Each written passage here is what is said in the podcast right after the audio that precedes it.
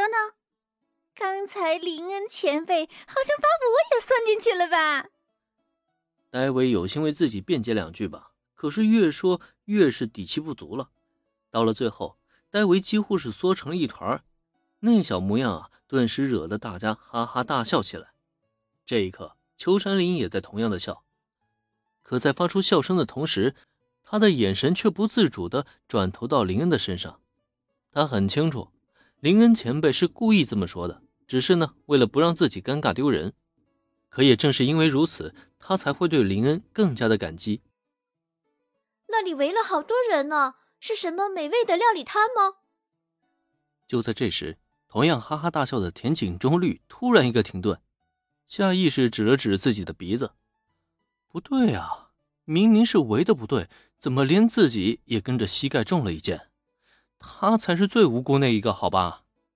哎，好了，差不多得了。”欢声笑语过后，林恩摆了摆手，最终看向了表情还带着不知所措的中野子。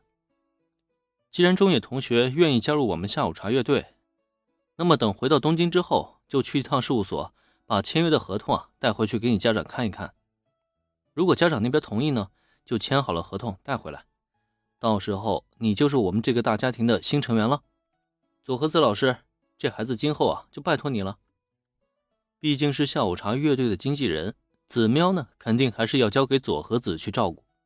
对此，佐和子倒是没什么异议，直接点头答应了下来。只是在点头之余，那眼角中透出的一抹幽怨，着实让林来的有些无奈。怪就怪在他上次假扮男友扮得太成功了，甚至让佐和子都渐渐的陷入其中。虽说不至于为此后悔吧，可终究还是得把这件事情给解决了呀。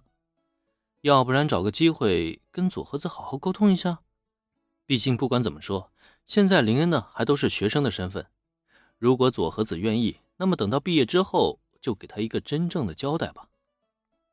总而言之，既然偶遇这些可爱的后辈，林恩也不可能抛下他们不管啊。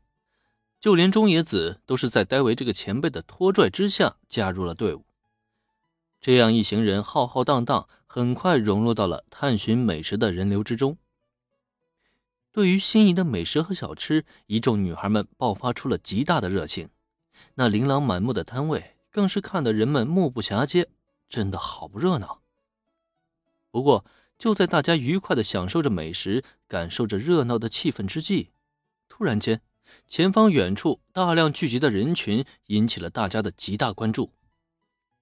那里围了好多人呢，是什么美味的料理摊吗？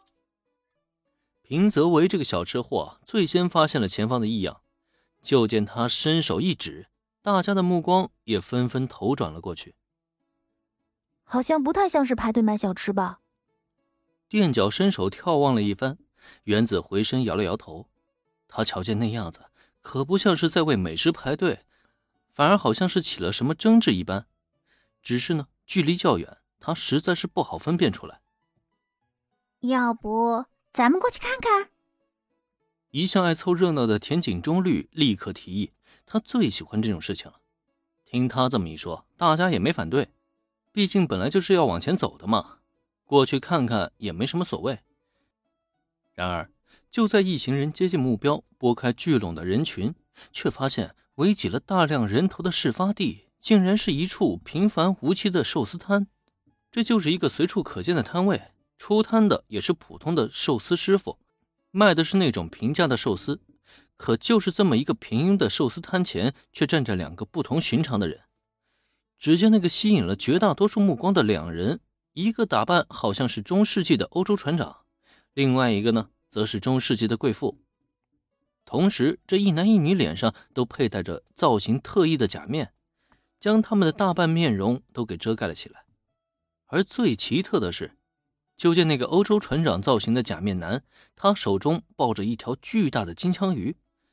以林恩的眼里，一眼就看出了那正是极为珍惜，同时价格也是超级昂贵的蓝鳍金枪鱼。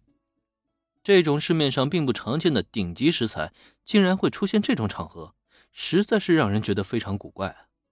至于假面男身旁那个贵妇人假面女的手中，则是捧着一个木桶，下意识用鼻子嗅了嗅。可以确定，那正是已经调和好的醋饭，是用来做寿司的必备材料。